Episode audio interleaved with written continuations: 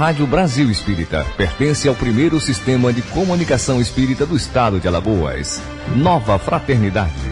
Acesse www.radiobrasilespírita.com.br.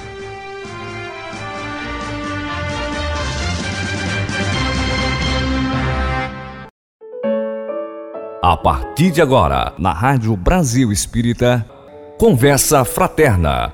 Apresentação: Leone Soares.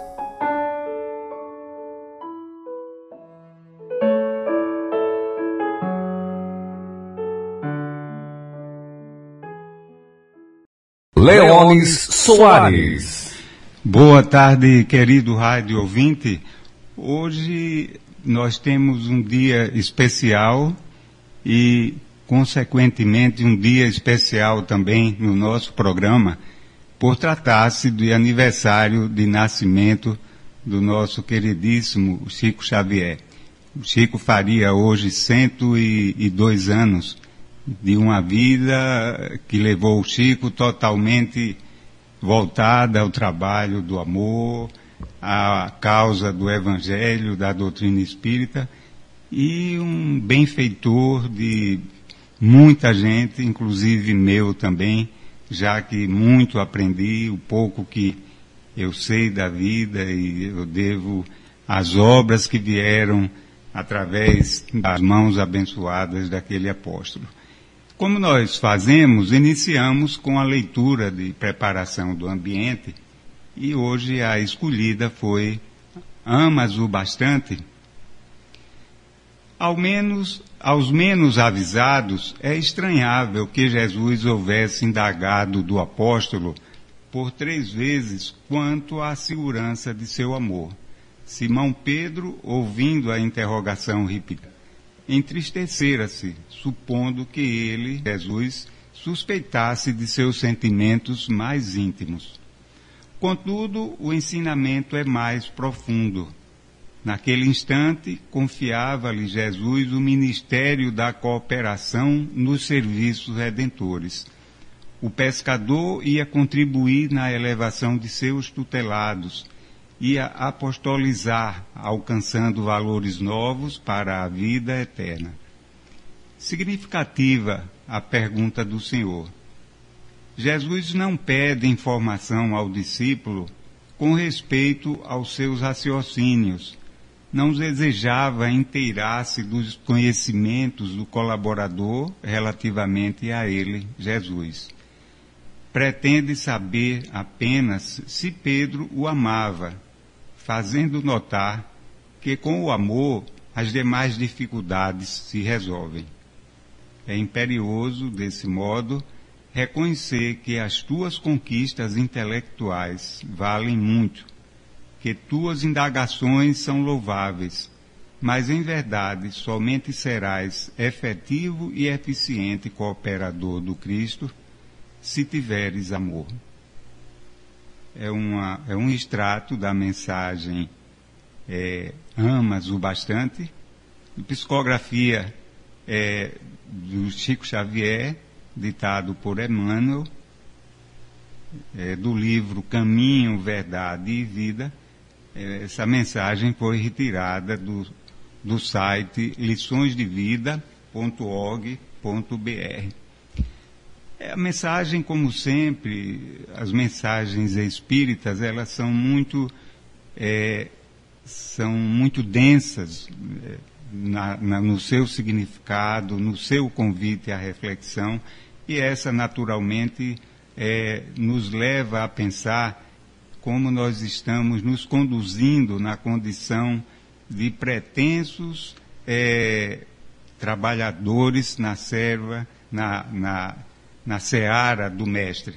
Será que nós estamos mesmo é, objetivando o verdadeiro sentido desse trabalho, que é o da nossa própria transformação interior? Será que nós estamos colocando amor em tudo que nós fazemos, desde as coisas mais simples às mais expressivas? Será que nós estamos transformando os nossos sentimentos é, para melhor, elevando-os. Então, vamos aproveitar para fazer essa reflexão e vamos pedir também ao Mestre, o nosso é, modelo de amor, de bondade, de perfeição, que nos inspire a todos nós que fazemos aqui a rádio, o programa, e a todos vocês, queridos ouvintes, que são, é, como sempre dizemos, a razão, a razão do existir da nossa rádio Brasil Espírita, para que tenhamos uma tarde muito rica de aprendizado, de, de, de renovação dos nossos propósitos de transformação, de melhoria. Bem, assim, abrindo a nossa, o nosso programa de hoje, nós temos como convidado especial o nosso querido Carlos Alberto Braga, Carlos Albert, Alberto Braga Costa.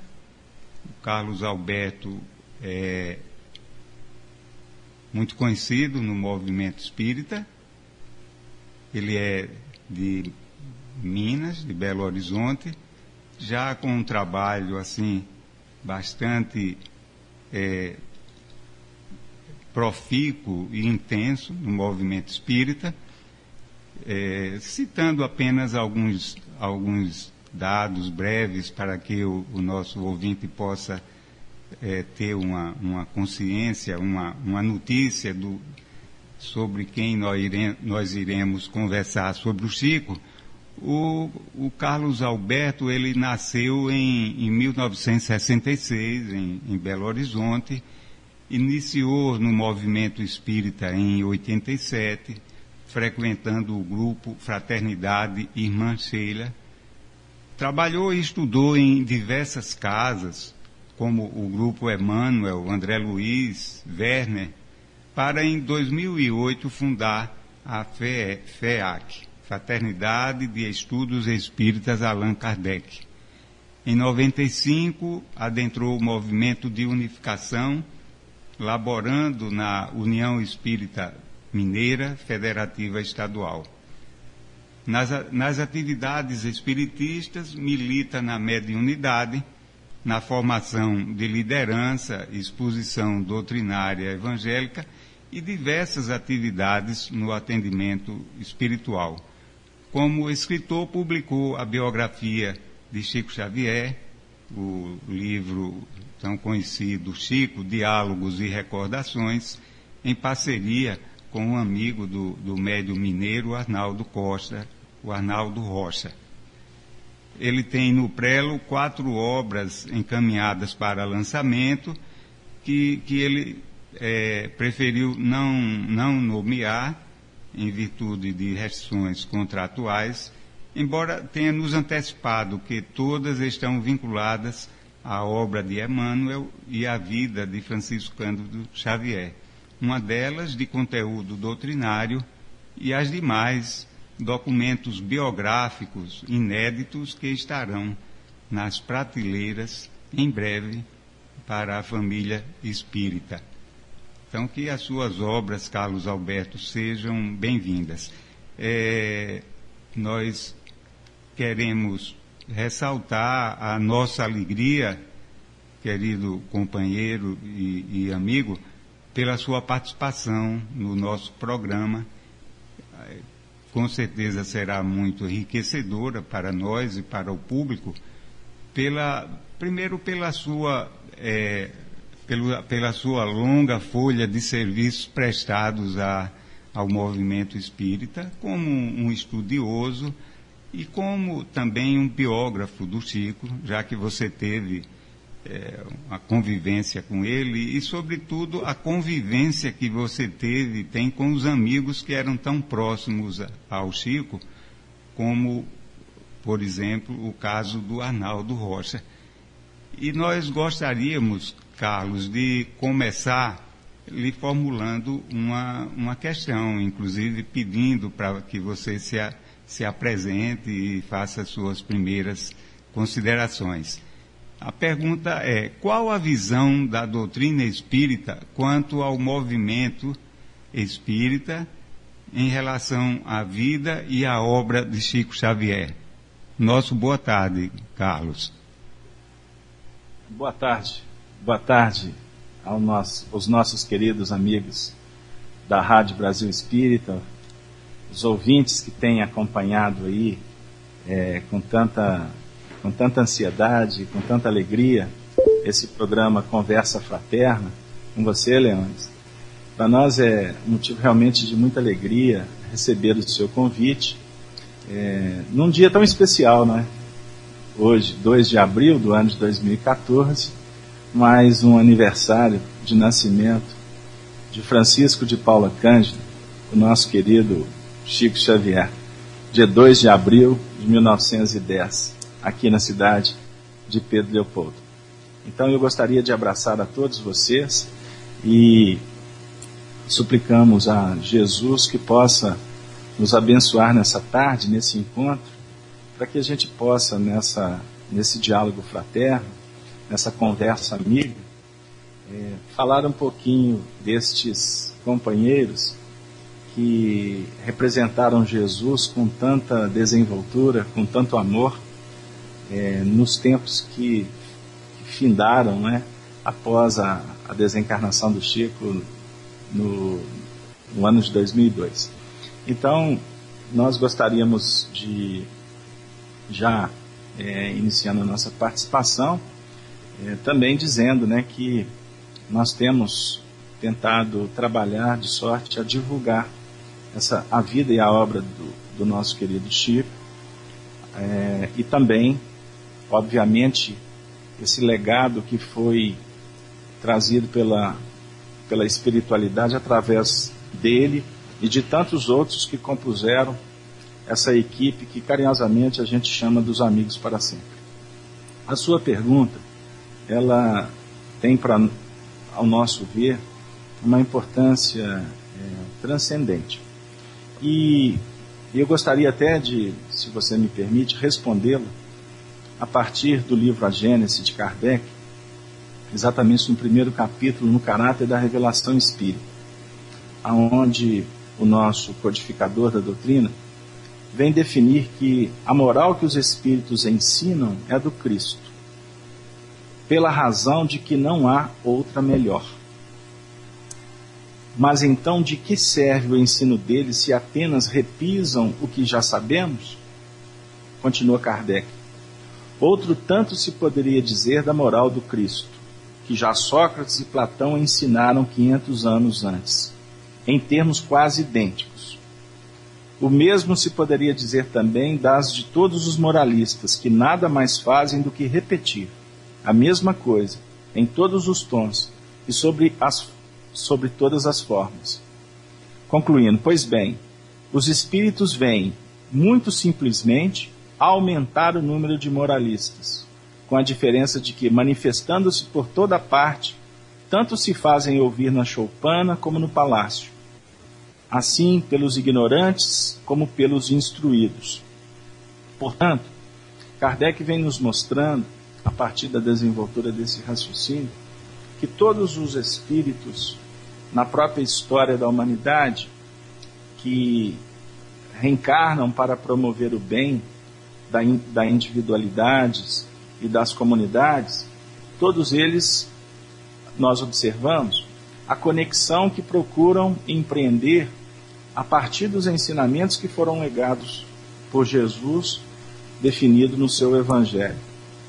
Então, nós, com esta singela análise trazendo Kardec, que é a fundamentação de todos os nossos ensejos, os nossos trabalhos, a gente observa que Chico Xavier reencarnou, como eu disse anteriormente, junto com muitos outros corações, para se transformarem em instrumentação dos espíritos que viriam dinamizar a obra do Evangelho, desenvolver explicando-a, como o próprio Kardec define quanto ao papel da doutrina espírita.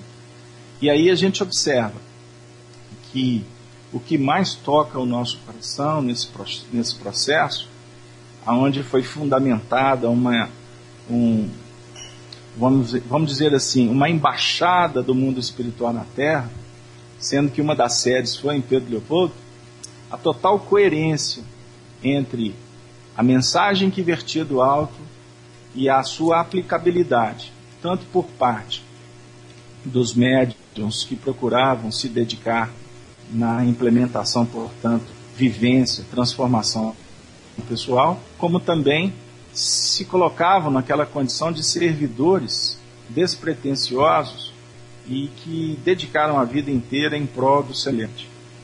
Nós ficamos extremamente sensibilizados com essa gigantesca participação do Chico Xavier.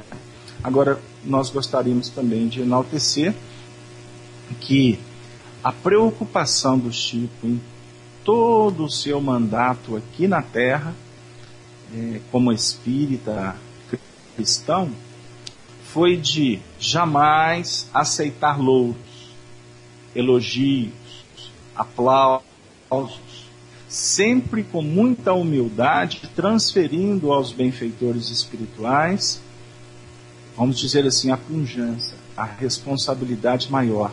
Por isso é que ele muitas vezes dizia, é, quando alguém queria incensar a sua mediunidade, que foi extraordinária, dentro de uma classificação, é, vários aspectos, gêneros, enfim, ele, ele dizia que ele era apenas um médium. E médium, ele dizia de uma forma até com muito bom humor. Médium é igual grama, dá em todo lado. E com isso ele queria também é, estimular a todos aqueles que passaram a ter na sua mediunidade estímulo para exercer esse mandato com Jesus. Agora é óbvio que todos aqueles que, como ele, se entregam, se dedicam, obviamente que o trabalho vai qualificando e passam a ter um fôlego que está muito acima do nosso entendimento humano, aonde, é, embora as suas dores, as suas lutas pessoais, sempre estava disposto a atender às disciplinas impostas e aceitas. Isso a gente é importante nós ressaltarmos. É, as, as disciplinas que os benfeitores impõem e que, no caso dele, aceitou e levou com resignação, desde o ano de 1931, no seu primeiro contato com Emmanuel, até o último instante na sua desencarnação no ano de 2002. É, ou seja, ele sempre colocava o trabalho em primeiro plano, o serviço ao semelhante, porque ele sabia que ele estava indo a Jesus. Então, é assim, carinhosamente, despretensiosamente, que a gente pode falar um pouquinho de um sentimento que nós temos de profunda gratidão a, essa, a esse coração que nós aprendemos a chamá-lo, como Arnaldo nos ensinou, de a, a nossa alma querida, Chico Xavier. E assim é a nossa inicial participação. Devolvo a palavra para você, meu irmão. Carlos, mais uma vez nós queremos é, externar o nosso contentamento com a sua participação. É, se você não sabia ainda, eu sou um ouvinte seu, viu? E, e não só um ouvinte, mas um, um, um tele, um tele, como me ajude Márcio, um, um telespectador, né? Sempre lhe vejo através do, do YouTube, nos seus inúmeros trabalhos, e a gente observa o amor, o carinho que você é, dedica a, a, a, a doutrina, a divulgação, a propagação e a vivência da doutrina espírita.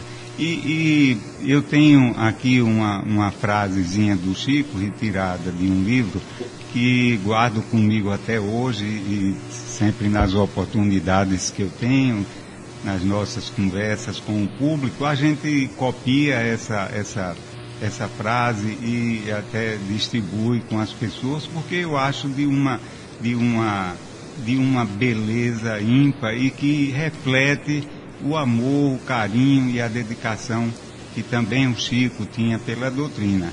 Ele, ele disse o seguinte: entramos na doutrina espírita de paz e amor e sentimos-nos na intimidade de um palácio de ideias libertadoras que nos encantam. Mas, à medida que a doutrina entre nós, já não mais nos pertencemos.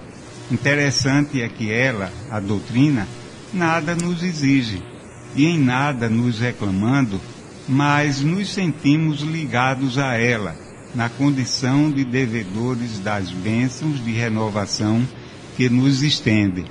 Eu acho essa frase, olhe, encantadora, é porque, primeiro, ela reflete realmente o que é a doutrina espírita.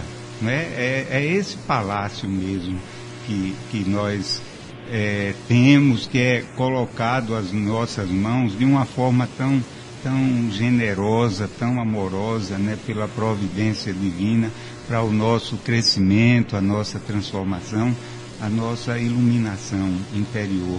Depois ela reflete também uma grande realidade do Chico, né? a, a como ele se entregou à doutrina espírita, como ele vivenciou com tanta intensidade. Né? E, e interessante é também, viu Carlos e ouvintes, é que nós quando começamos a compreender, compreender um pouquinho a doutrina e vivenciá-la, não é? Dentro das possibilidades de cada um, é que a gente vai criando um amor muito grande por ela e, e, e, a gente, pela, como diz o Chico, pelo fato da doutrina nos dar uma grande liberdade de ação, de respeito ao nosso livre-arbítrio e não nos cobrar nada em, em, em, em, em termos de retorno, né, nos dando essa essa, essa possibilidade de agirmos segundo a nossa vontade, é, isso termina nos deixando muito presos a ela. É exatamente o oposto do que se vê normalmente. É, a doutrina nos liberta, né? nos dá essa liberdade tremenda e, ao mesmo tempo, ela nos torna presos a ela pelo amor, pelo, pela abrangência que ela tem. E, e o Chico soube viver isso como ninguém.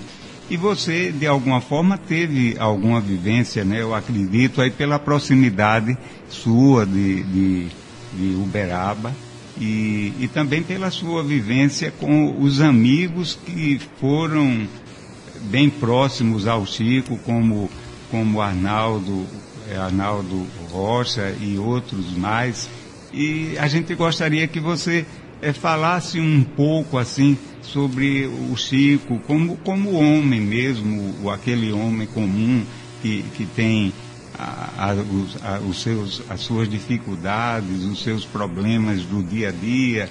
E, porque todos nós, o, o Chico não era um ser extraterreno, era um, um ser humano como todos nós outros, com, como diria um amigo meu, que às vezes a gente cria uma mística assim em torno de alguém e começa a, a endeusar e como se a pessoa não fosse humana. Então esse amigo nosso dizia, não, todos nós temos, temos estômagos, temos intestino, temos, temos bexiga, temos, não é?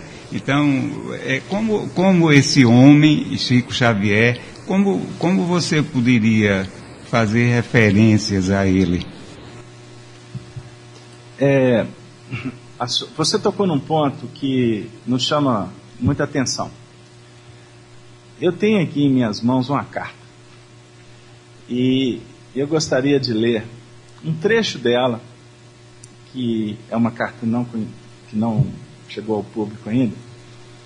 E enquanto você estava falando, eu estava procurando aqui é, algum trecho que, eu, que nós pudéssemos brindar o ouvinte da Rede Brasil Espírita. São tantas coisas que eu me perco, confesso. E se circunstancialmente eu não conseguir separar, é porque eu não fui autorizado. Mas eu vou dar uma insistida com os benfeitores e vou ler um pequeno trecho. Afirma Chico Xavier para um coração que ele amava profundamente. profundamente. Diz o nosso querido irmão. Às vezes, os nossos melhores amigos, incluindo familiares do coração, nos julgam fortes, vigorosos, felizes e autossuficientes.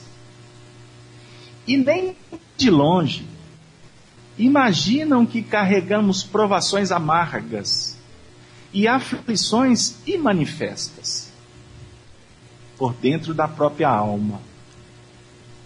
Mais necessitados de amparo do que muitos dos necessitados que a gente tanto deseja amparar. Não vejo nisso alguma queixa de minha parte. O que sucede é que o seu carinho muito me comoveu, se referindo a um presente que ele recebeu. Deus recompense você por essa dádiva, que a sua bondade me fez com tanta grandeza de coração. Pode crer que a sua bondade me tocou profundamente o espírito. Jesus faça você sempre feliz. Porque eu vivo num momento que classifico como um instante da dor alhada. Um termo que Chico utilizou para sintetizar todos os processos provatórios que ele vivia nesse período que nós estamos nos referindo, que foi na década de 80. Quando ele vem relatar sobre o problema da angina, que ele falava que era como um, um, um processo que fazia com que ele pudesse repensar os valores da paciência. Uma inflamação no olho esquerdo que já não tinha teoricamente função desde 1931, presente que ele recebeu quando publicou o primeiro livro, Parnaso de Além Túmulo. Problemas é, é, circulatórios. Nesse período aqui, ele viveu uma dificuldade seríssima com uma inflamação bucal que impedia-o de se alimentar. E ele dizia que nesse, nessa época ele alimentava com um prato de passarinho, embora o coração dele desejasse um caldo reconfortante de galinha. Eram brincadeiras que ele fazia com muito bom humor, mas que definiam, é, apresentavam nuances que o grande público estava longe de perceber. Em determinados momentos ele dizia que muitas vezes ele quando alguém o visse na televisão, no caso, esses corações que ele está se referindo, que não pensasse que ele estivesse extremamente feliz e bem de saúde. Mas ele estava atendendo às televisões porque ou alguém marcou o compromisso, ou ele estava seguindo a orientação de Emmanuel. E por isso muitas vezes ele suplicava ao benfeitor que se pudesse até o substituísse, que ele ia em corpo mas que, o, o, que ele ia em espírito, aliás, porque o corpo, na realidade, embora presente, estava vivendo dores esfogueantes. Um termo que eu acabei de localizar aqui, que está até grifado. Então, Leone, amigos da, da Rádio Brasil, companheiros que nos acompanham agora dos seus lares, falar do Chico é falar de crucificação. Em 1946, ele tem uma carta que ele endereça para Vantuil de Freitas, que foi publicado por Sueli Caldas Schuber no livro Testemunhos do Chico Xavier, que ele vai falar para o então presidente da FEB sobre as nossas cruzes, o tanto que elas são importantes para o nosso crescimento, é? É, o tanto que essas cruzes é, é, valorizam o nosso soerguimento. Né? Então, é, eu gostaria de, nesse momento, é, dividir isso com vocês no sentido de compreendermos que para que a gente fale em cristianismo, não, não é possível falar de cristianismo sem cristificação, sabe? É, é nesse sentido. E as dores dele, é, nós precisamos também de relembrar que elas iniciaram com os seus primeiros anos, quando sua mãe desencarna, quando ele tinha cinco anos, que ele foi, o pai teve que colocar os filhos em outras residências. Né? No caso, Chico foi viver com a sua, com a sua madrinha Rita de Cássia, Felizardo, esposa do senhor é, José Felizardo, que era dono, inclusive, da, da venda, né? de um pequeno empório que ele trabalhou posteriormente. E lá ele foi viver as alburas durante dois anos de tortura. Dois anos apanhando todos os dias com vara de marmelo. Essa história ela é conhecida, inclusive foi registrada até no filme Chico Xavier. Agora, é, talvez a maioria das pessoas não sabem. O que, por exemplo, me surpreendeu esses últimos tempos que eu obtive a informação dentro das nossas pesquisas, que são fontes confiáveis, porque a gente tem que tomar cuidado no que a gente fala do Chico, porque muitas vezes se conta contos e aumentam pontos ou tiram pontos, mas o Chico, num depoimento pessoal, afirma que quando o anjo bom, que foi Cidália Batista, casou com segunda esposa, o seu João Cândido, né? Após o casamento, ela exigiu que João recolhesse os filhos que estavam na casa de almas benditas, que recolhessem os filhos, e Chico, quando retornou, foi o único que voltou doente pelos maus tratos, pelas dificuldades que ele passou com Dona Rita. E nesse período, é, Cidália foi cuidar dele. Alguns meses depois, a sua irmã Luísa foi casar e casando-se, ela pediu que Cidália deixasse que Chico ficasse com ela. É, é, e ela foi cuidar dele, dando banhos, ungüentos, é, é, é diariamente, por quase dois anos, para cicatrizar as feridas que ele é, tinha estabelecido, né? Foram instauradas no seu corpo físico a partir dessa convivência com a sua madrinha.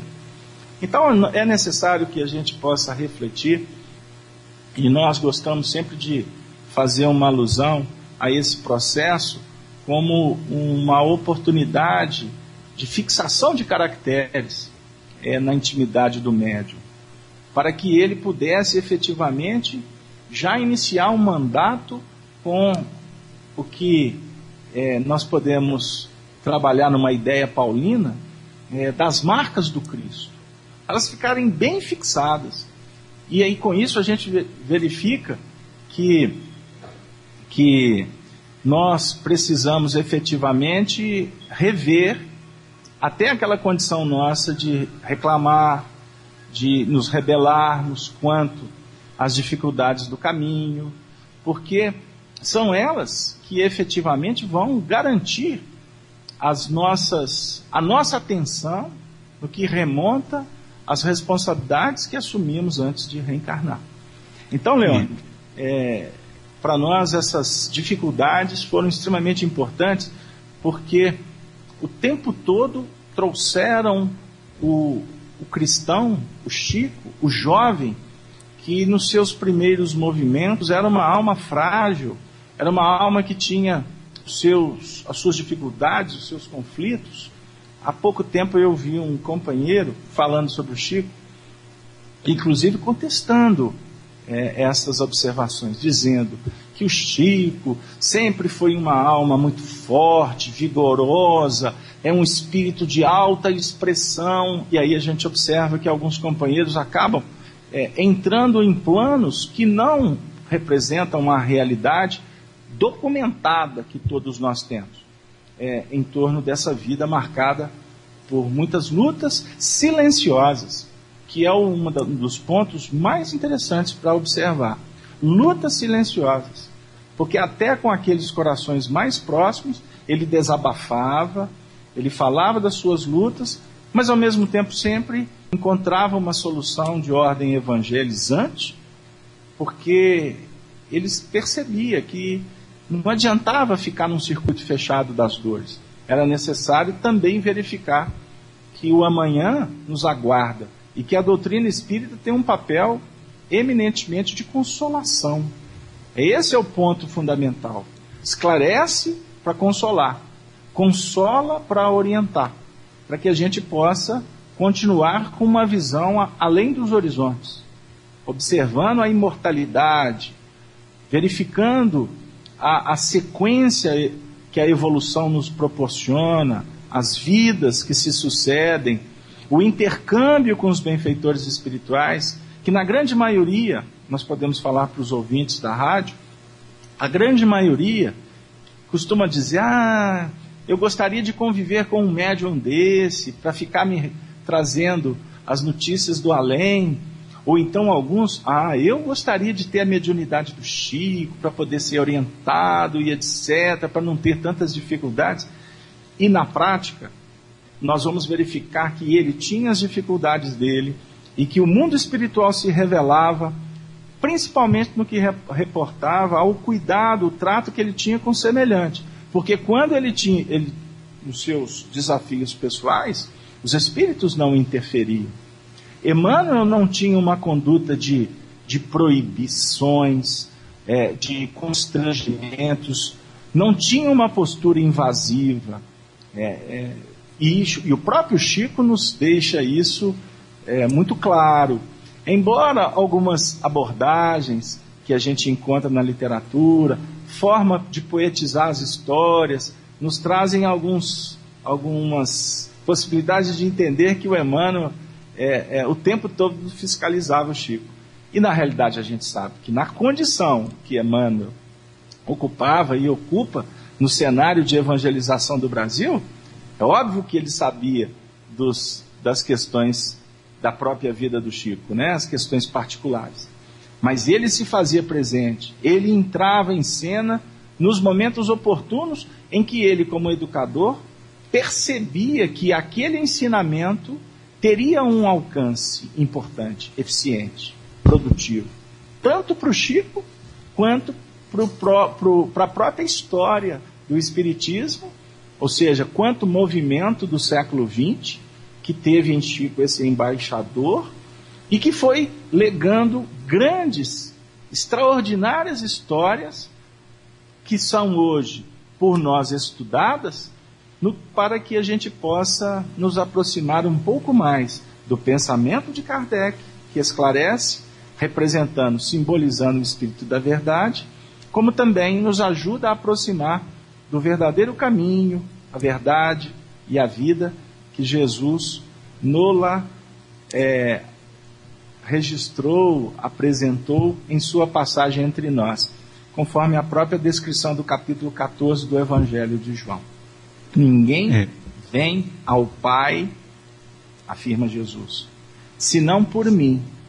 Se não experienciarmos em foro de imortalidade os ensinamentos, que não podemos ficar presos na periferia de conhecimentos transitórios, comportamentos religiosos, mas acima de tudo, trabalhando nas alterações, nas mudanças comportamentais, na forma de pensar, de sentir a vida, nós não perceberemos, nós não sentiremos esse reino de Deus que na realidade está dentro de nós, é estado de alma.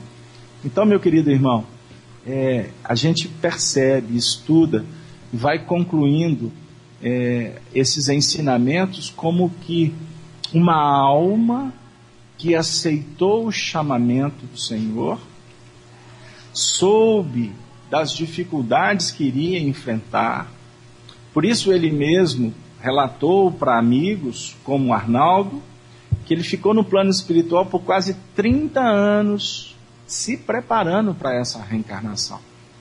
30 anos recebendo orientações, tratamentos magnéticos, envolvimento com, com as hostes superiores, estudando a doutrina espírita, procur, com respaldo, com amparo do próprio codificador da doutrina espírita e todos aqueles que fizeram parte daquele contexto luz, para que depois ele pudesse renascer num lar aonde foi fundamentado numa linha genealógica por parte de mãe, um lar que teve o berço na escravidão dos negros aqui no Brasil. E aí nós estamos nos referindo à dona Francelina Gomes, que foi a sua avó, mãe de Maria João de Deus, que era escrava, morava na região de Santa Luzia. É, e ela é, tem, teve um papel muito importante na trajetória do próprio Chico, como a Maria João de Deus, aquela que aquela lavadeira que aos 14 anos casou com o seu João Cândido Xavier e foi receber esse coração nos seus braços. E confidencialmente Chico disse para o nosso querido Arnaldo e os companheiros da época que a nossa querida Maria João de Deus foi aquela cristã, personagem do livro há dois mil anos, que uhum. auxiliou tanto como serva na, na, na mansão, na vivenda dos patrícios Lentulus. No caso, ela tinha na época o nome de Ana e acabou se tornando como serva, amiga, confidente da da inesquecível Lívia, esposa do senador, que por sua vez era mãe de Flávia, aquela garotinha que foi tratada, foi curada por Jesus. Flávia foi Chico Xavier. E no caso, a nossa querida Ana, essa cristã, se não me engano, sobrinha de Simeão, o cristão, e foi ela um instrumento para que o evangelho pudesse adentrar naquele, naquele solar dos patrícios Lentulus Cornélios. Então, voltou ela para receber Chico, filha da escrava Francelina, negra, que enfrentou dificuldades para casar com o seu João Cândido Xavier, porque a família dele não queria, por ela ser negra, preconceitos da época, não é mesmo? E ela, depois de receber Chico e mais oito irmãos, veio a desencarnar muito ainda, muito nova, para que ali ela deixasse de ser a mãe da terra para se transformar na benfeitura dos céus, que iria orientar, acompanhar Chico Xavier até o final do seu mandato aqui no ano de 2002. Mas, então, mas... Leone, hum. eu gostaria de deixar aí mais uma, algumas reflexões para os ouvintes que, que, possamos aprender juntos. É, o, o que a gente é, é, denota pela, pela literatura existente em torno do Chico é que ele sempre se, se preocupou em se mostrar como uma pessoa comum, com os problemas que no, todos nós enfrentamos no, no, no dia a dia. E, e, isso, no meu entendimento, era uma coisa que o Chico fazia propositalmente para nos estimular no, no, trabalho, não entender, porque muitos de nós trazemos de religiões pregressas nossas aquele conceito de, de santidade, não é como se as pessoas. É, tem até um, um, um ditado, uma, uma, frase que diz assim: Jesus, não, é, Jesus, Deus não, não, não é Deus não escolhe os capacitados, mas capacita os escolhidos, alguma coisa dessa forma. Como se nós fôssemos escolhidos por Deus e graciosamente é, executássemos essas obras maravilhosas que exigem muito trabalho, renúncia, abnegação, dedicação. Então é como se o Chico estivesse sempre a nos lembrar disso daí, a necessidade do trabalho, da renúncia, do amor à causa, né, da dedicação. É, isso era uma constante na, na vida dele e, e uma constante, inclusive, nas mensagens todas que os bons amigos espirituais nos, nos trazem, tanto através é, dele, nos trouxeram através dele e através de outros médiums também, não é? Então, eu acho isso muito significativo para como lição para todos nós. Mas, Carlos, eu, eu gostaria de fazer um pequeno parênteses, primeiro para lembrar aos nossos ouvintes e, que nós estamos abertos a a pergunta, já temos algumas aqui, inclusive a gente quer ver se consegue responder a, a todas, que você responda a todas, e também aproveitar esse parênteses para a gente mandar um abraço carinhoso para Kelly, lá em, em Manaus, se ela estiver na nossa audiência hoje. A Kelly participou do, do nosso programa a semana passada e é uma garotinha de 15 anos, mas que demonstrou assim uma maturidade espiritual muito grande e nós ficamos assim muito solidários e, e com muita com um sentimento assim de, de muito amor pela Kelly, de muita compaixão, viu Kelly? O nosso carinho, se você estiver nos escutando, e, e nós estamos aqui sempre atentos à, à sua participação e sempre dispostos a, a, a colaborar eh, no que for possível para o seu crescimento espiritual, a sua, a sua grandeza interior, coisa que eu tenho certeza que há muito em você em potencial. Mas, mas, Carlos, nós temos uma pergunta aqui que eu acho que é um, um bom começo, que foi ainda uma pergunta é, formulada por um, um, um, dos nossos ouvintes de, de ontem do programa é, é, Espiritismo em Foco. É, deixa-me ver o nome dele. É, é, é, de, é Gustavo de Itabaiana. Ele, ele, ele disse o seguinte: gostaria de saber mais sobre a amizade de Chico e Arnaldo Rocha. Então nós prometemos que você responderia, assumimos esse compromisso, que você responderia é, uhum. sobre a, essa, essa questão. Que você falasse, assim, em linhas breves sobre o Arnaldo e sobre essa amizade dele com o Chico. É possível? Eu vou falar, vou falar uma coisa. Sim. É, vou fazer uma brincadeira. Se o Arnaldo, tiver, Arnaldo desencarnou em outubro do ano passado, é, nós, é, em 2000 e, nós somos 2014, 2012. 2000. É, 2013 fez um ano da desencarnação, em é. outubro. Se o Arnaldo tivesse aqui conosco, acompanhando o programa, ele ia olhar para mim e dizer assim: Olha, o que, que você vai falar? Eu aprendi a, a lidar com o pensamento de Arnaldo que eu estive tive o prazer de estar com a sua filha, querida Moira, que é um coração que a gente estima bastante. É, eu brinquei com ela dizendo, há algumas semanas atrás, eu assim, Moira, que saudade que eu sinto do seu pai.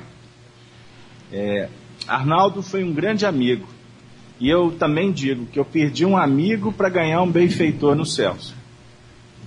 Porque nós tivemos a oportunidade de junto com ele é, desenvolver um trabalho que foi o, o livro, a biografia Chico, Diálogos e Recordações. E recordações.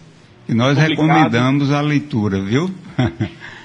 um livro ah, muito bom. É publicado pela União Espírita Mineira no ano de 2006, por ocasião do aniversário da União, foi junho de 2006.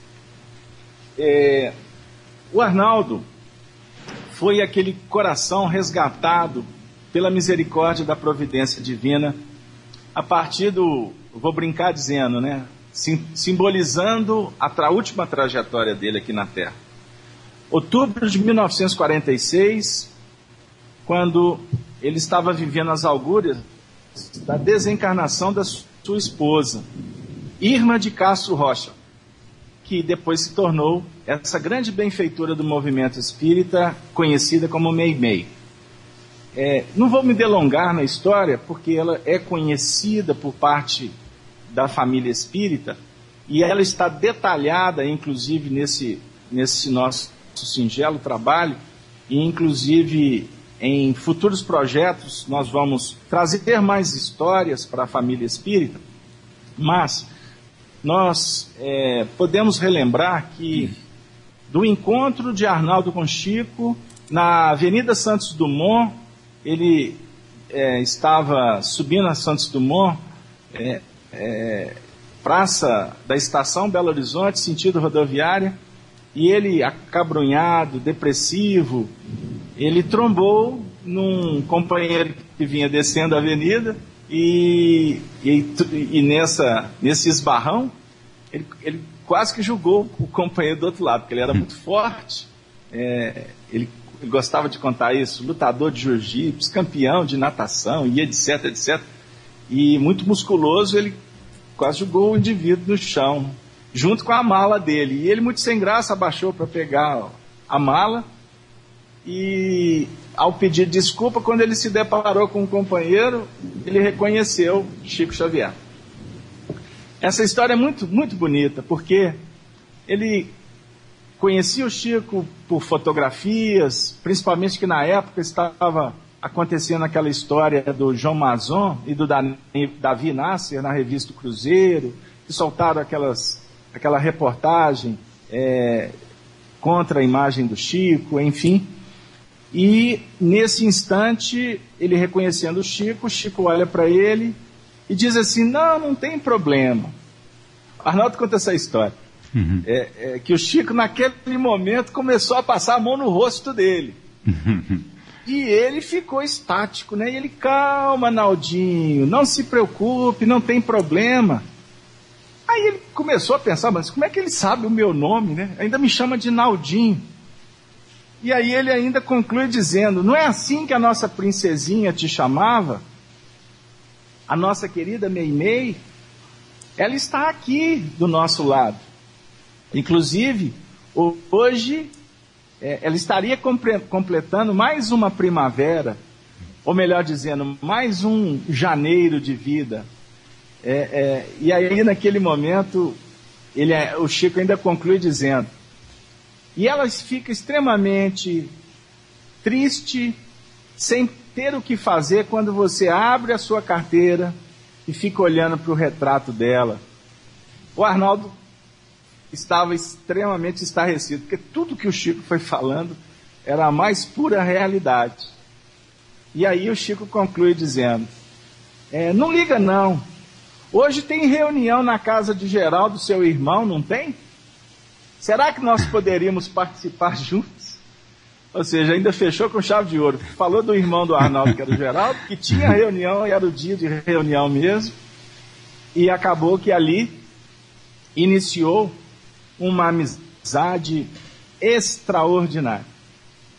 É, no nosso livro, Chico Diálogos e Recordações, além de trazer depoimento do próprio Arnaldo relatando esse fato, nós também, a partir de informações do Arnaldo, que foram reveladas por Chico e pelos benfeitores espirituais, nós fizemos inclusive algumas amarrações no que remonta ao passado espiritual dos dois. Porque aquele agrupamento, e por isso é que a gente fala dos amigos para sempre, aquele agrupamento, ou parte do agrupamento que estava em Pedro Leopoldo, tanto em nível de família, amigos, trabalhadores da causa espírita, outros que, que participavam, que moravam em outras regiões, em outras cidades, e aqui me vem à memória um, um coração que Chico tinha um profundo respeito e carinho, que foi Clóvis Tavares, como tantos outros, César Bornier, Rubens Costa Romanelli, o professor Cícero Pereira, enfim, o grupo era muito grande. Mas nós citamos o Clóvis porque, inclusive, Clóvis é, se tornou depois até também um biógrafo do Chico e uma biografia muito importante para o movimento espírita adquirir e conhecer, que é o livro 30 anos com Chico Xavier, e depois um complemento que foi o livro, que é o livro Amor e Sabedoria de Emmanuel. É, então, Arnaldo obteve muitas informações da vinculação espiritual de, daquele grupo. E no que remonta especificamente Arnaldo e Chico, eram almas que vinham é, com uma ligação muito, muito importante no tempo e no espaço. É, então, aquele reencontro foi de um valor extraordinário, inclusive para a própria mediunidade do Chico. Porque nós precisamos de lembrar que quando José Xavier desencarnou, seu irmão, que era o seu braço direito, durante um um bom período, Chico deixou de participar de reuniões de desobsessão ou de enfermagem espiritual, como Arnaldo gostava de chamar. E quando essa amizade de Arnaldo e Chico foi restabelecida, nos primeiros anos, Emmanuel delegou a Chico a responsabilidade de convidar Arnaldo para que os dois pudessem retomar o, as reuniões de intercâmbio. Porque eles precisavam de trabalhar com aquelas entidades que eles mesmos se comprometeram no tempo e no espaço. Então foi por isso que é, motivou, inclusive, a que eles adquirissem o lote que depois veio a ser fundado o grupo o grupo Meimei, lá em Pedro Leopoldo, porque eles não poderiam fazer aquelas reuniões no Luiz Gonzaga, que já era uma casa que tinha as suas atividades com muita punjância, muita dinâmica de trabalho. E eles precisavam de um, um espaço mais reservado, uma ambiência mais íntima, para poderem tratar de assuntos é, delicados.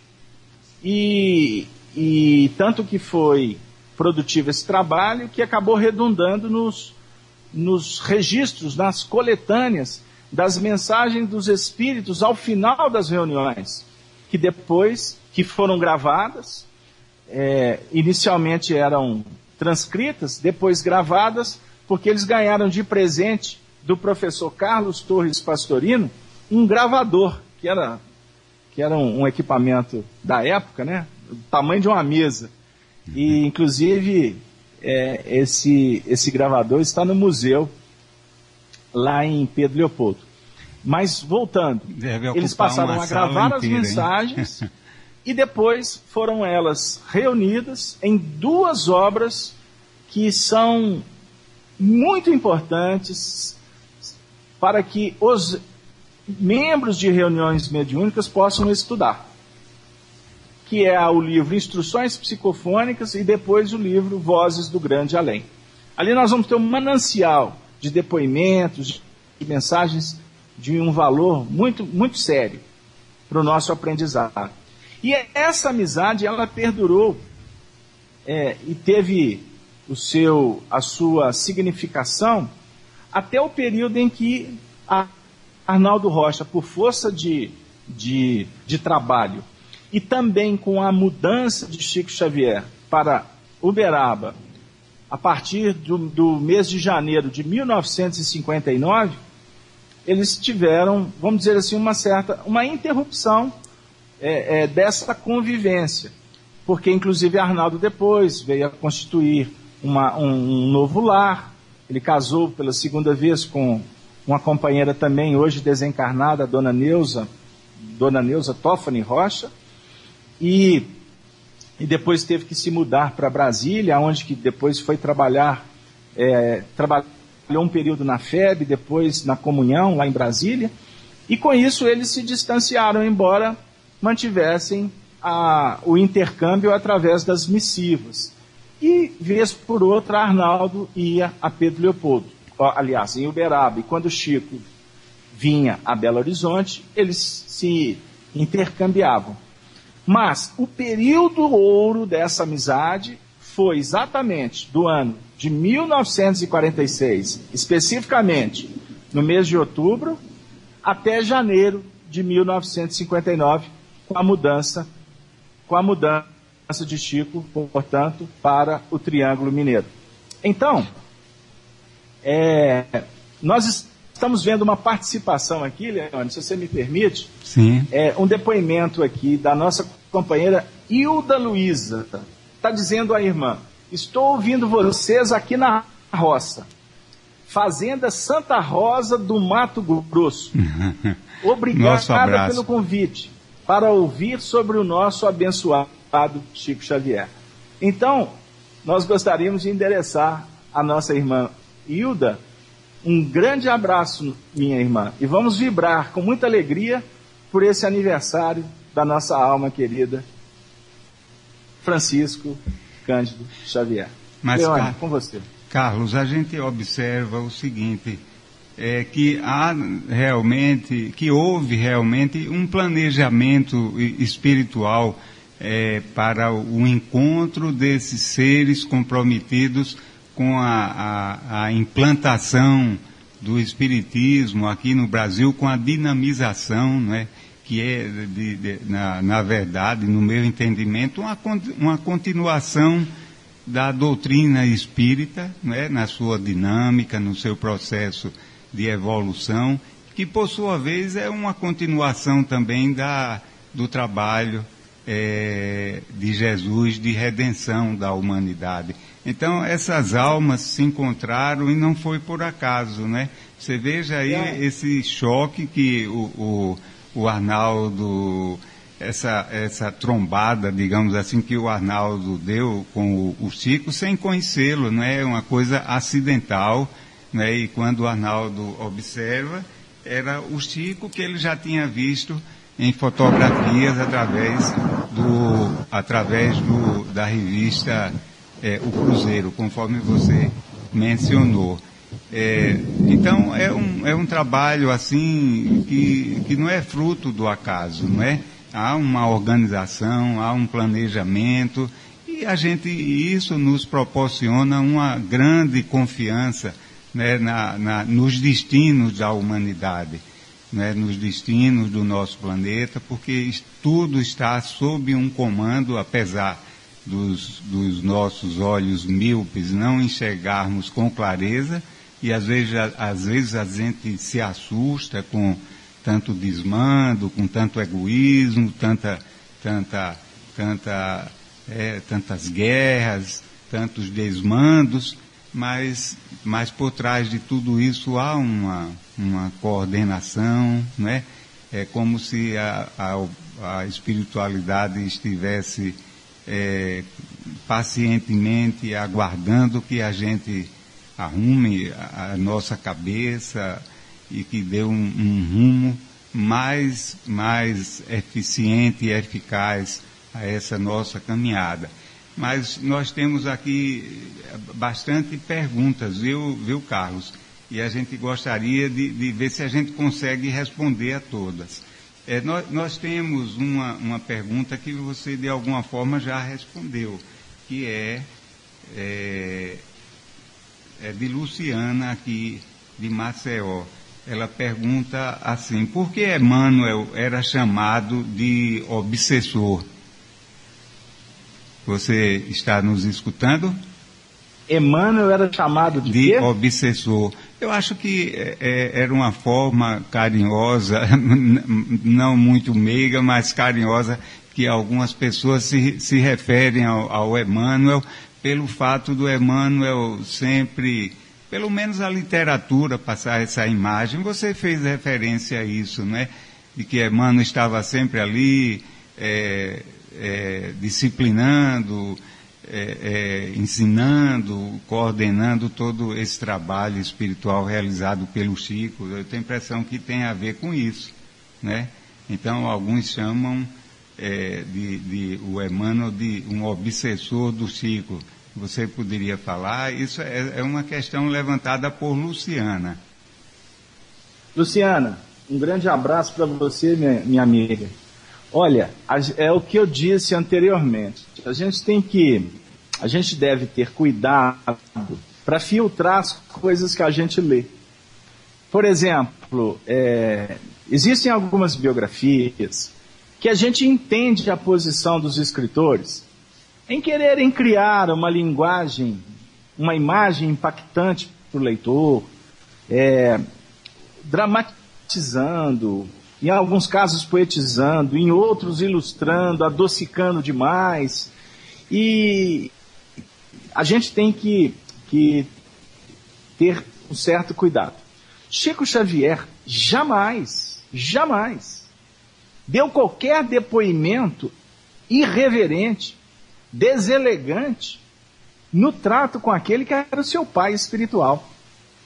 E isso define para nós é, a importância de Emmanuel em sua vida, mas também é, é, a postura evangélica do Chico diante de todas as pessoas, independente da, da, da, da dimensão espiritual que elas morejavam. Ele tratava dos, dos mais célebres na Terra aos mais simples, com a mesma, com, com o mesmo cuidado, com o mesmo carinho. E assim era com os espíritos. Eu vou contar uma história que alguns companheiros sempre pedem que eu repita. E isso fica de reflexão para muitos de nós espíritas que muitas vezes temos algumas condutas, é, é, vamos dizer assim, exageradas no trato com a pureza doutrinária. Certa feita, o Arnaldo Rocha, lá em Pedro Leopoldo, depois de ter ido ao Correio, quando retornou, ele ficava hospedado na casa de Chico. Quando ele retornou, entrou, quando foi, chegou no quarto, viu o Chico no quarto ajoelhado, numa posição de quem estava rezando, orando.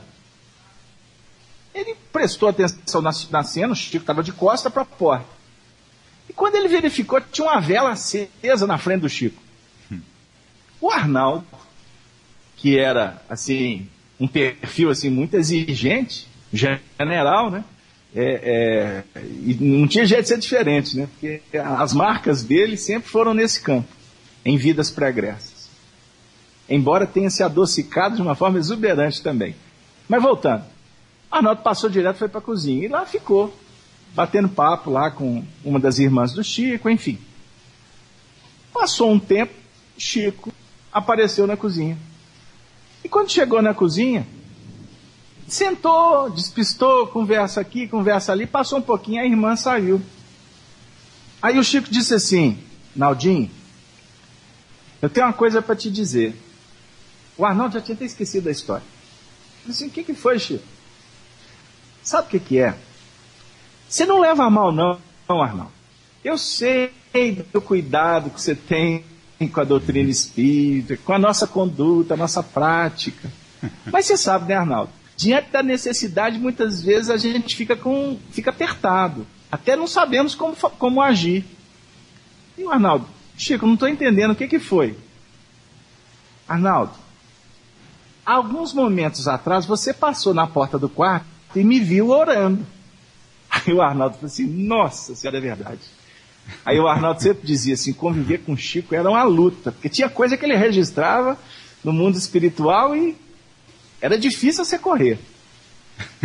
Aí o Arnaldo disse assim: Mas Chico, tudo bem, deixa para lá. Não, Arnaldo, deixa eu te explicar. Aconteceu o seguinte: quando você foi lá no correio levar as encomendas, eu fiquei no meu quarto, passou um instante, entrou um sacerdote, um espírito. E esse, esse padre estava agoniado, suplicante de ajuda. Então ele disse para mim assim: Olha aqui, meu senhor, eu vim aqui porque eu quero que o senhor ore comigo. E Arnaldo, eu fiquei apertado, eu vou orar com o sacerdote. E na realidade sou eu que preciso dele, e ele estava se colocando na condição de necessitado das minhas preces, quem sou eu? Aí o Chico disse para ele: Bom, meu senhor, estamos aqui, vamos orar. Aí Chico fechou os olhos e começou a orar. O, o padre virou para ele e disse: Para, não é do seu jeito. Aí o Chico disse: Como é que o senhor quer que eu faça? Tem que ser do meu jeito. Aí o, o espírito foi e ajoelhou. O Chico foi e ajoelhou também. E no momento que o Chico ajoelhou, ele falou assim, mas tá faltando a vela. Aí o Chico, louvado seja Deus. Aí teve que ir lá na cozinha achar uma vela. Achou a vela, acendeu a vela, voltou com a vela. E por isso, Naldinho, eu não tive escapatória. Aí os dois concluíram a conversa com belas, com belas, belas belas gargalhadas, no sentido de que nós temos que aprender a nos curvar diante das circunstâncias da vida e sempre nos prontificarmos a atender o semelhante. É óbvio que nem sempre nós vamos poder sermos é, coniventes com práticas que não têm a ver com a nossa doutrina espírita. Mas nós estamos trazendo essa história para falar um pouquinho para Luciana do carinho que o Chico tinha com todos. E Emmanuel foi o seu pai espiritual. Emmanuel tutelou a jornada do Chico. Emmanuel é um espírito que veio ao Brasil no século, no século XVI, como jesuíta Manuel da Nóbrega, e abraçou a causa dos gentios.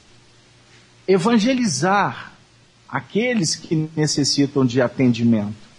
E no século XX, Chico Xavier se tornou, portanto, esse instrumento para que Emmanuel pudesse trazer essa obra ciclópica, gigantesca, de mais de 400 livros estão em perfeita sintonia com a doutrina espírita e com o Evangelho de Jesus.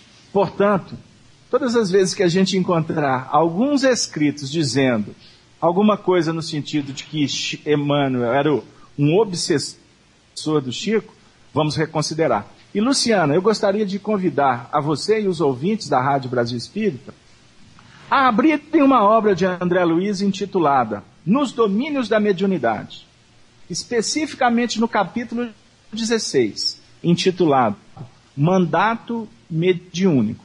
Nesse capítulo vocês vão encontrar uma médium de nome Ambrosina.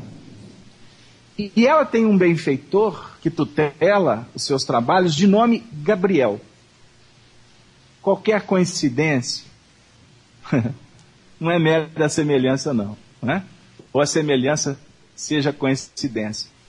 Ali está André Luiz relatando como que funcionava as reuniões em que Chico Xavier, que ali foi apresentado como Ambrosina, se postava e o seu benfeitor Gabriel, a importância dele quanto a esses trabalhos. Agora, não podemos desconsiderar que o próprio André Luiz define a energia, a presteza, mas ao mesmo tempo o carinho desse espírito com aquelas atividades. É isso aí. Obrigado. É com você, Leone. Obrigado, Luciana, pela sua participação. É, é, o Carlos colocou muito bem.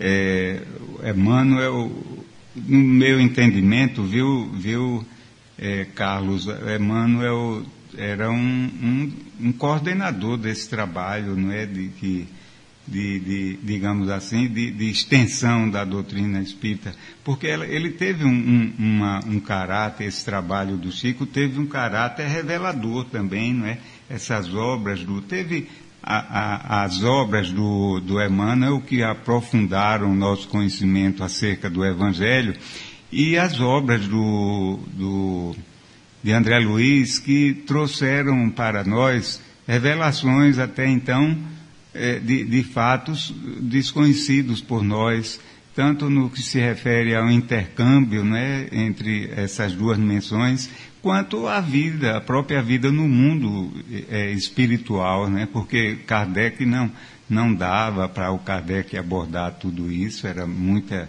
muita informação. Né? Além disso, o nosso despreparo é tanto que o lançamento daquela obra Nosso Lar, que, era, foi, que foi também ditado por, por André Luiz, ele, ela, ela causou um impacto muito grande, né? até mesmo entre nós espíritos espíritas. Então as coisas têm que ser reveladas ao, aos poucos e, e, esse trabalho, que é um trabalho coordenado em última instância por Jesus, vai acontecendo, vai fluindo para o nosso engrandecimento. Olha, nós temos uma pergunta de Mônica, o nosso abraço para Mônica, aqui de Maceió, que, é, é, que eu acho que o Carlos já, já atendeu, né? já respondeu ela pergunta o seguinte: quem era o Chico, ser humano? Não é? Você já, já colocou para nós, aliás, eu acho que foi até que, que provoquei essa questão, não é, Carlos? Então vamos passar adiante. É, tem uma pergunta também de outra Luciana, dessa vez é a Luciana Alencar, do Recife. Nosso abraço, Luciana, para você. É, e ela pergunta: é, Chico teve momentos de felicidade na sua vida? Eu acho que a Luciana faz uma pergunta provocativa a você, viu, Carlos? Eu não entendi. Chico teve o quê? Momentos? Momentos de felicidades na sua vida. É, eu acho que essa pergunta da Luciana, ela tem um caráter, assim, muito provocativo, não é? De, de que você fale, porque o Chico tinha as dificuldades, os problemas, as lutas, não é? Mas os momentos de felicidade que o Chico vivenciou ao longo da, da sua vida deve ter sido muito intenso, não é, não é, Carlos? É, Eu gostaria de, de falar para a Luciana que as experiências que nos chegaram, os depoimentos, nós tivemos o ensejo, a oportunidade de ler praticamente todas as biografias escritas em torno do Chico. É, Arnaldo Rocha, por exemplo, nos contava sobre aqueles momentos de profunda alegria que eles viviam.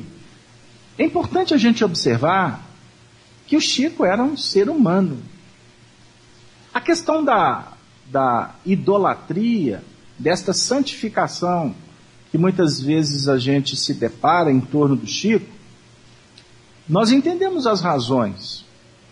Nós entendemos que, inclusive, é uma forma de, de transferir. A alma reflete o bem, o bem contagia, e muitas vezes nós ficamos inebriados, ao invés de trabalharmos como estímulo.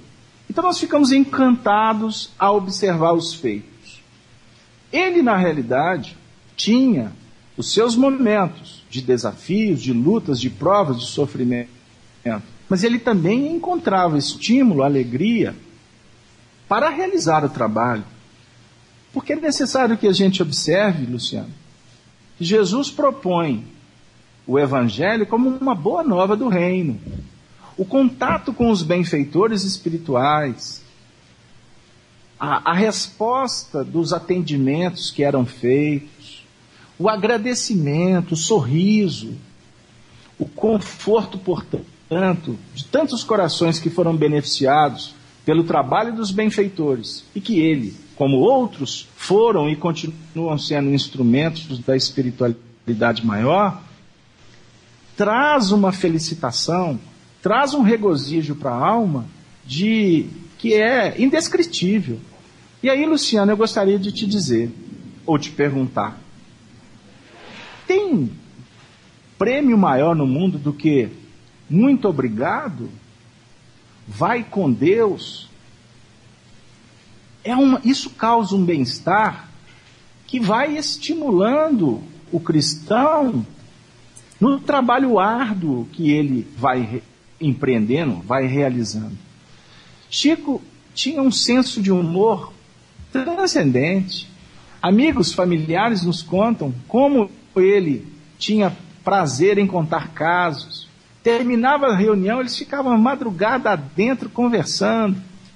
Chico, quando contava os casos, ele adorava teatralizar, contava aquelas anedotas de, de teor elevado, mas fazia questão muitas vezes até de, de se apresentar como é, é, os, os membros da história. Imitava cachorro, imitava papagaio, imitava os gatos que ele colecionava, né, que ele tinha é, aquela, aquelas criações dos animais durante a sua vida inteira. Então, a família do Chico tinha um senso de humor muito legal. Gostava da música, do violão, é, é, das serenatas. Então, minha amiga, nós precisamos nesse momento procurar refletir no ser humano, no companheiro, no trabalhador esforçado e que não tenha dúvida que foi percebendo que felicidade, afirma um poeta na década de 70, escreveu assim: felicidade não existe. O que existe na vida são momentos felizes. Nós não podemos pensar em felicidade plena na Terra num mundo de provas e expiações. Agora, momentos felizes é manancial, é irrigação, é oportunidade que a espiritualidade nos oferece como aquele momento em que Jesus diz assim: Vinde a mim, que todos que estáis cansados e sobrecarregados, que eu vos aliviarei. E Jesus alivia com alegria, porque evangelho é alegria. Se nós observar o evangelho de João, vamos perceber que todos os ciclos que se abrem nas narrativas de João são com festejos do povo hebraico. Para que a gente possa pensar, Leone, com você. Olha, é, Luciana, né? Luciana Alencar. É, os nossos benfeitores espirituais nos ensinam muito, não é que, que é, a gente quando cumpre a, a, os nossos deveres, dá o máximo de nós em benefício do amor e do bem, isso nos causa um, um bem-estar, uma paz interior muito grande, não é? E o, o Chico é um, uma referência para nós nesse sentido. Então eu acredito que é, Chico tinha os momentos de felicidade é, muito mais intenso do que um ser, é, uma criatura, um indivíduo comum, dado o fato dele estar em comunhão é, é, constante com o bem, com o amor, com a causa maior do Evangelho. Então, eu acho que.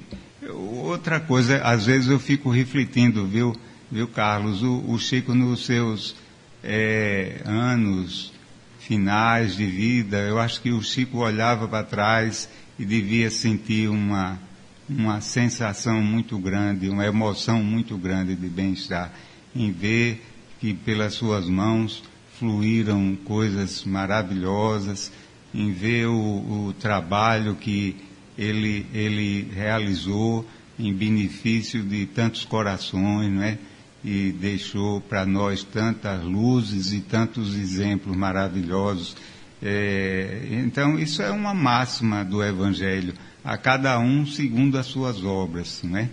E, e eu vejo isso muito assim como uma, uma referência muito positiva, muito embora a gente saiba que a felicidade não é deste mundo, mas lampejos intensos de felicidades eu acho que o, o, o Chico é, sentiu e muito. Muito obrigado, Luciana, pela sua participação. É, temos uma, uma ouvinte que é a, a Hilda Luiz, ela não se identifica, ela não identifica a sua cidade de, de origem, de, ela, ela, ela, ela está complementando aqui, o, o Márcio está complementando que ela é de, é, que ela é da roça, não é? E que, e que participou, fez uma, uma, que você mencionou o nome dela. E ela, e ela quer saber o seguinte, é, como você sabe que Chico seja Ambrosina? Fiquei curiosa. se vocês, Eu também vocês, fiquei, viu? É, é, Hilda, se você leu o livro Testemunhos de Chico Xavier da, da nossa querida companheira Sueli Caldas Schubert, tem um determinado que ela cita no livro é, a postura evangel, evangelizante de Ambrosina. E ela escreve assim: Eu tenho para mim que Ambrosina se refere a Chico Xavier. Ela coloca assim, de uma forma bem sutil.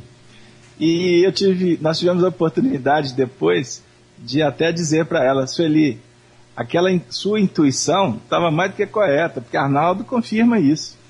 Ou seja, aquela, aquela atividade do grupo do grupo da época, não é, do grupo Luiz Gonzaga, foi retratada naquele capítulo e é, e Ambrosina como uma mulher. Se você prestar atenção ali, até as datas que, que o André Luiz coloca, como uma companheira que estava vivendo 20 anos de dedicação à causa espírita, o livro foi psicografado em, na década de 50. Chico começou em 1931, ali batia os 20 anos. É, o, o Gabriel Emanuel e uma série de outros fatores que a gente vai observar que, que tem tudo a ver. A linha mental, a introspecção, o cuidado, o carinho da Ambrosina, né? E é muito interessante, porque ali tem um instante em que André Luiz questiona os benfeitores. Se Ambrosina, com aquele mandato, com aquela punjança, se ela resolvesse a desistir, ela poderia ser considerada uma médium falida? E na realidade os espíritos respondem que sim, que ali ela tinha livre-arbítrio. Portanto, na década de 50, Chico viveu essa experiência, que ele poderia ter, é, é, ter desistido. E é colocado lá que se ele desistisse, no caso a médio Ambrosino, por certo viveria muitas augúrias e por certo teria uma desencarnação desastrosa. Graças a Deus, Ambrosina não desistiu e veio desencarnar de uma forma é, solene, embora debaixo de muitas dores na década é, no ano de 2002. E aqui eu até encontrei uma frase do Chico dizendo assim: que ele contraiu, eu vou ler como está. Contraí meus débitos em prestações e estou pagando por atacado. Isso ele disse em 1983. Então, para a gente refletir, porque muitas vezes ele dizia: vamos tocar o barco, tocar o barco para diante, que a vida não para, não é? E, portanto, é, esse aí é um, é um dado de bastidores que a gente traz, porque é chegado o momento da gente começar a refletir mais sobre a conduta. Quem sabe num outro programa, Leone, a gente pode retornar e falar mais do Isso. passado, é, dos bastidores da vida do é. Chico, para a gente entender um pouquinho mais o porquê que ele conseguiu, o porquê que ele, ele foi é, com tanta punjança até o final. A palavra é com você para a gente fazer as considerações aí. Olha, o, o, o, aproveitando o, link, vou, é, nós queremos que, que, depois você retorne, viu? Para a gente continuar conversando, viu?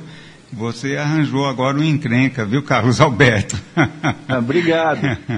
Olha, fala, é, é, ainda com relação à pergunta da, é, anterior da nossa amiga, que falou sobre a felicidade, a, a Luciana Alencar. Eu vou, eu vou ler aqui uma, uma, uma frasezinha do Chico que ela traz, traduz bem, é, é, explica bem isso que você perguntou, viu, viu, Luciana? O Chico disse assim, olha, eu, eu, essa frase está lá no livro é, O Evangelho de Chico Xavier. Ela, ela, ela, ele diz o seguinte: lembramos-nos da lei de causa e efeito apenas em matéria de sofrimento, mas ela funciona também para o bem. Quem faz o bem, queira ou não, será recompensado. O Senhor manda que o mal seja corrigido e o bem seja estimulado em benefício de cada um de nós. É claro que a gente entende esse, esse bem aqui, não é do ponto de vista material, como alguns pensam só, não é? é mas é sobretudo do ponto de vista de paz interior, de felicidade, de serenidade. Então, isso, então, então é por aí.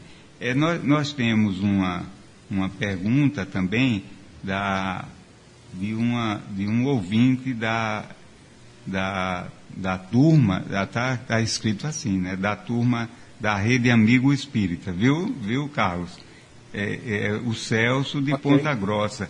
Ele pergunta, o Emmanuel já, já, encarnou, já reencarnou ou não? Você que é tão, tão próximo aí da turma, viu? da turma Olha, lá de cima. É, eu gostaria de dizer uma coisa é, sobre o assunto com muito carinho.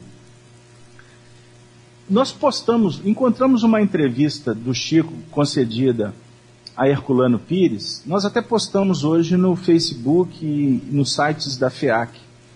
E ela está também postada na rede Amigo Espírita, aonde Chico foi questionado se Allan Kardec tinha reencarnado. E eu vou usar a expressão do Chico para refletir com você sobre o assunto. O Chico disse que ele não tinha tido notícia quanto à volta do grande expoente Allan Kardec. Desse espírito de uma condição extremamente elevada, aquele que assumiu uma responsabilidade direta com Jesus.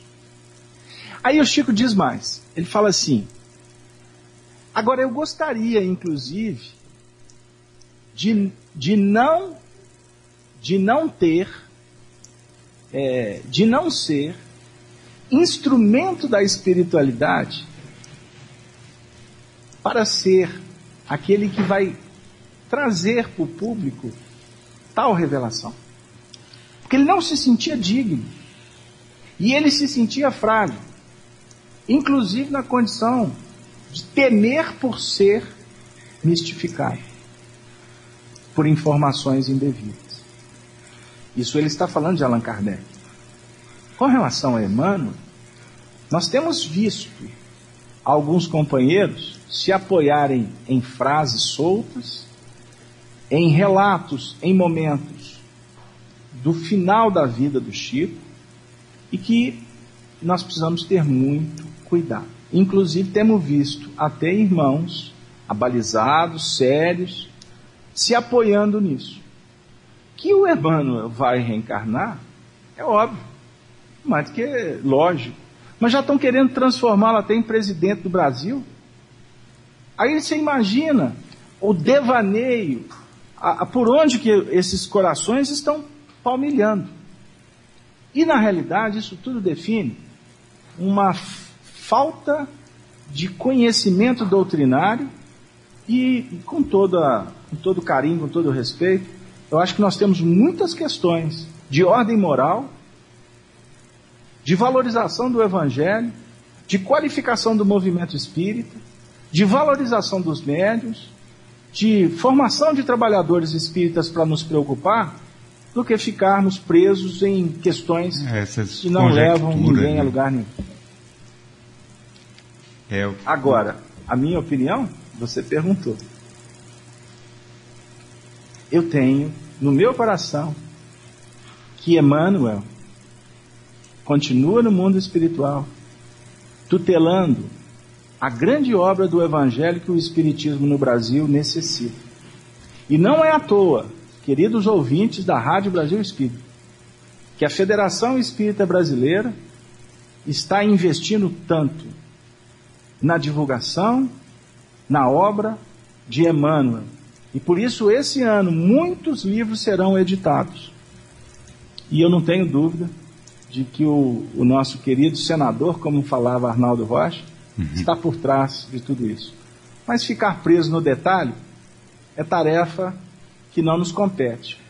Porque o que para nós é mais importante é cuidar do filho do Calvário que está entrando na casa espírita necessitando de arrimo, de carinho, de conforto.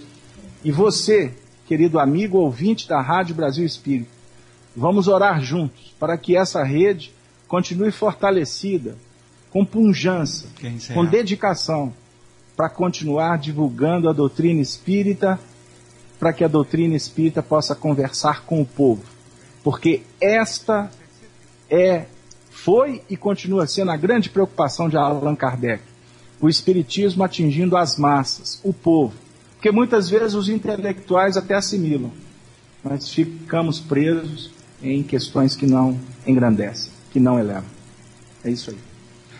Obrigado, obrigado a, a, a, a Janaína. Desculpe, é, a questão foi levantada por, pelo Celso, não é? Olha, o, o, muito obrigado, Celso, aí pela sua participação. É, Carlos, a gente tem ainda duas perguntas. É, você ainda tem tempo de. Porque você tem compromisso logo a seguir, né? Os seus compromissos lá no, no, no FEAC. Você ainda tem tempo de respondê-las? Vamos mais uma só para a gente concluir, porque realmente o nosso horário está caminhando a uma velocidade Isso. incrível. Pronto, então é, é, o seguinte, nós temos, eu vou mencionar só as duas pessoas, que é, é uma pergunta é de Helena, de Garanhuns, e a outra pergunta é de Janaína, de Lisboa. Então, é, nós vamos fazer aqui a pergunta da Janaína, vamos formular a pergunta da Janaína é, aí ela, ela pergunta, e agora, depois do desencarne, como está Chico? Você tem notícia, Carlos? A pergunta da nossa irmã Janaína, Isso. como está o Chico Xavier? Isso, depois Olha, do, do. Eu não dele. me sinto em condições, como ele não tinha condição de falar do Kardec, eu me sinto numa condição humílima, diminuta, impotente para falar dele. Mas o meu coração, por estar procurando essa sintonia com a hoste, com a equipe coordenada por Emmanuel, pelo nosso querido Bezerra de Menezes, todos eles sob a tutela de Ismael, o governador, o mentor espiritual do Brasil, coração do mundo, pátria do Evangelho, eu tenho para mim que Chico Xavier, nesse momento, está distribuindo flores de esperança para quem sofre. Chico Xavier está junto dos médiums que estão lutando para aprimorar a mediunidade. O Chico Xavier está junto de todos aqueles que estão pedindo, clamando, suplicando por Jesus.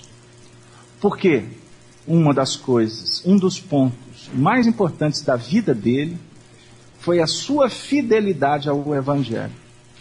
E como na desencarnação nós vamos continuar o processo da nossa evolução conforme implementamos na Terra, eu não posso, eu não tenho a mínima condição de imaginar que o Chico, nesse momento, esteja distante do sofrimento.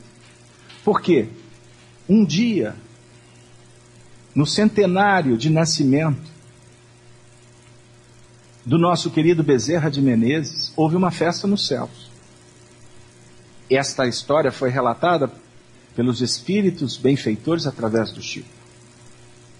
E nesta festa, Bezerra de Menezes recebeu um convite para deixar a terra, para ascender a mundos superiores. E esse convite veio por parte de Maria Santíssima. Ele recebeu, Celina foi o instrumento, a médium, a veleira do bem. Ele ficou profundamente tocado. Se curvou de joelhos e em lágrimas disse para Celina: suplique a Maria Santíssima para que ela possa me conceder um pouquinho de tempo para me permanecer na terra. Porque tem muitos corações que falam em meu nome, tem muitas almas que eu amo profundamente como filhos. Como posso eu ascender a instâncias sublimes sabendo que estes continuam sofrendo na terra. Peça a Maria Santíssima para me conceder uma moratória, um pouquinho mais de tempo. Aí, para agilizar a história, essa mensagem chegou wireless do lado de lá, né? Wi-Fi. Maria Santíssima respondeu na mesma hora, dizendo para ele, carinhosamente: você tem o tempo que você quiser. Ele pediu um pouquinho de tempo. Pelos méritos, pelo carinho, pelo amor, pelas conquistas espirituais do nosso querido Bezerra de Menezes, foi concedido a ele o tempo que ele entendesse que ele precisasse permanecer na terra. Por isso, meus amigos, se a gente quer poetizar colocando Chico sentado do lado de Jesus, nas esferas resplandecentes, em pensamento e merecimento, todos nós podemos estar, como agora, estamos pedindo Jesus para estar conosco. E esse mecanismo se faz pelo coração que vence distâncias e as barreiras das próprias condições, dos próprios patamares conquistados. Mas eu não posso pensar que o Chico esteja distante. Como agora, nesse programa, Conversa Fraterna, que inspiradamente o Zé Aparecido, junto com a equipe, formulou o cartaz, colocou o Chico sentado num sofá. E eu do lado, do lado na condição de necessitado, prestando atenção nos casos que ele, ele estava contando naquela imagem.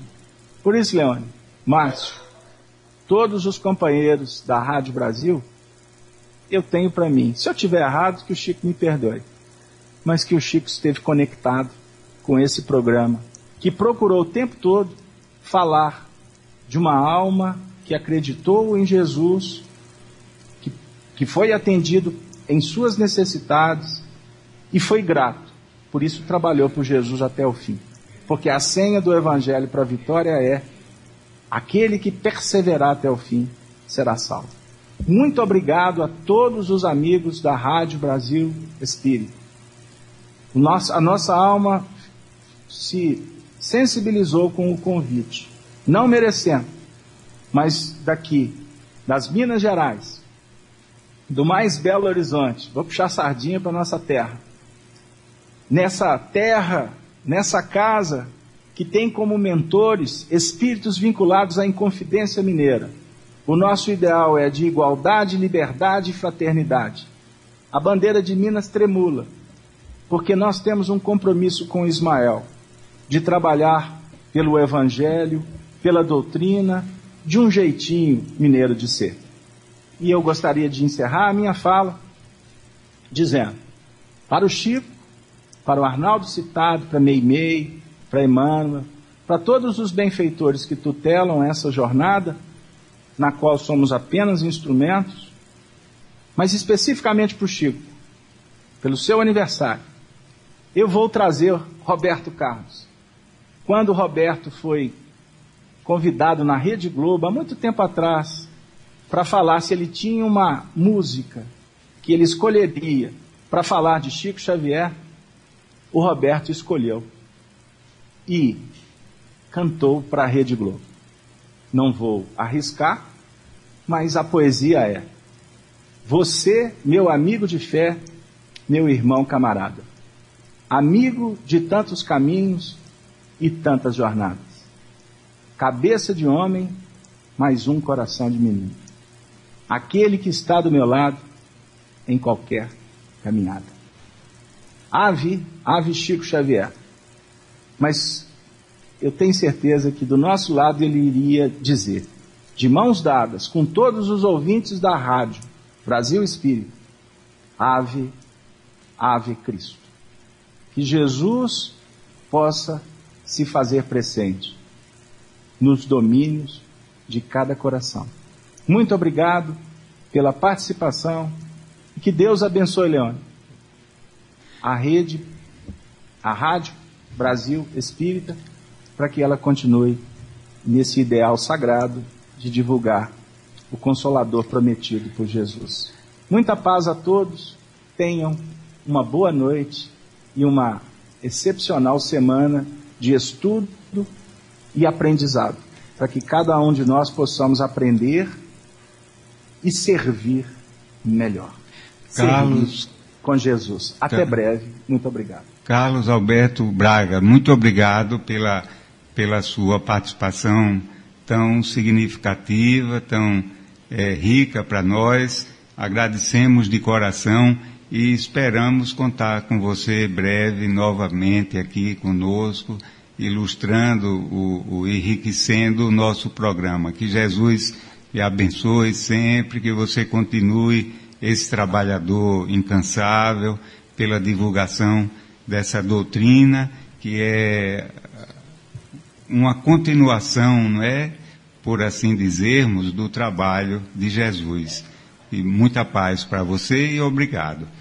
Aos nossos obrigado queridos, a vocês. muito Até obrigado, amigo. Depois a gente volta a se falar. É, que Deus lhe abençoe, Carlos.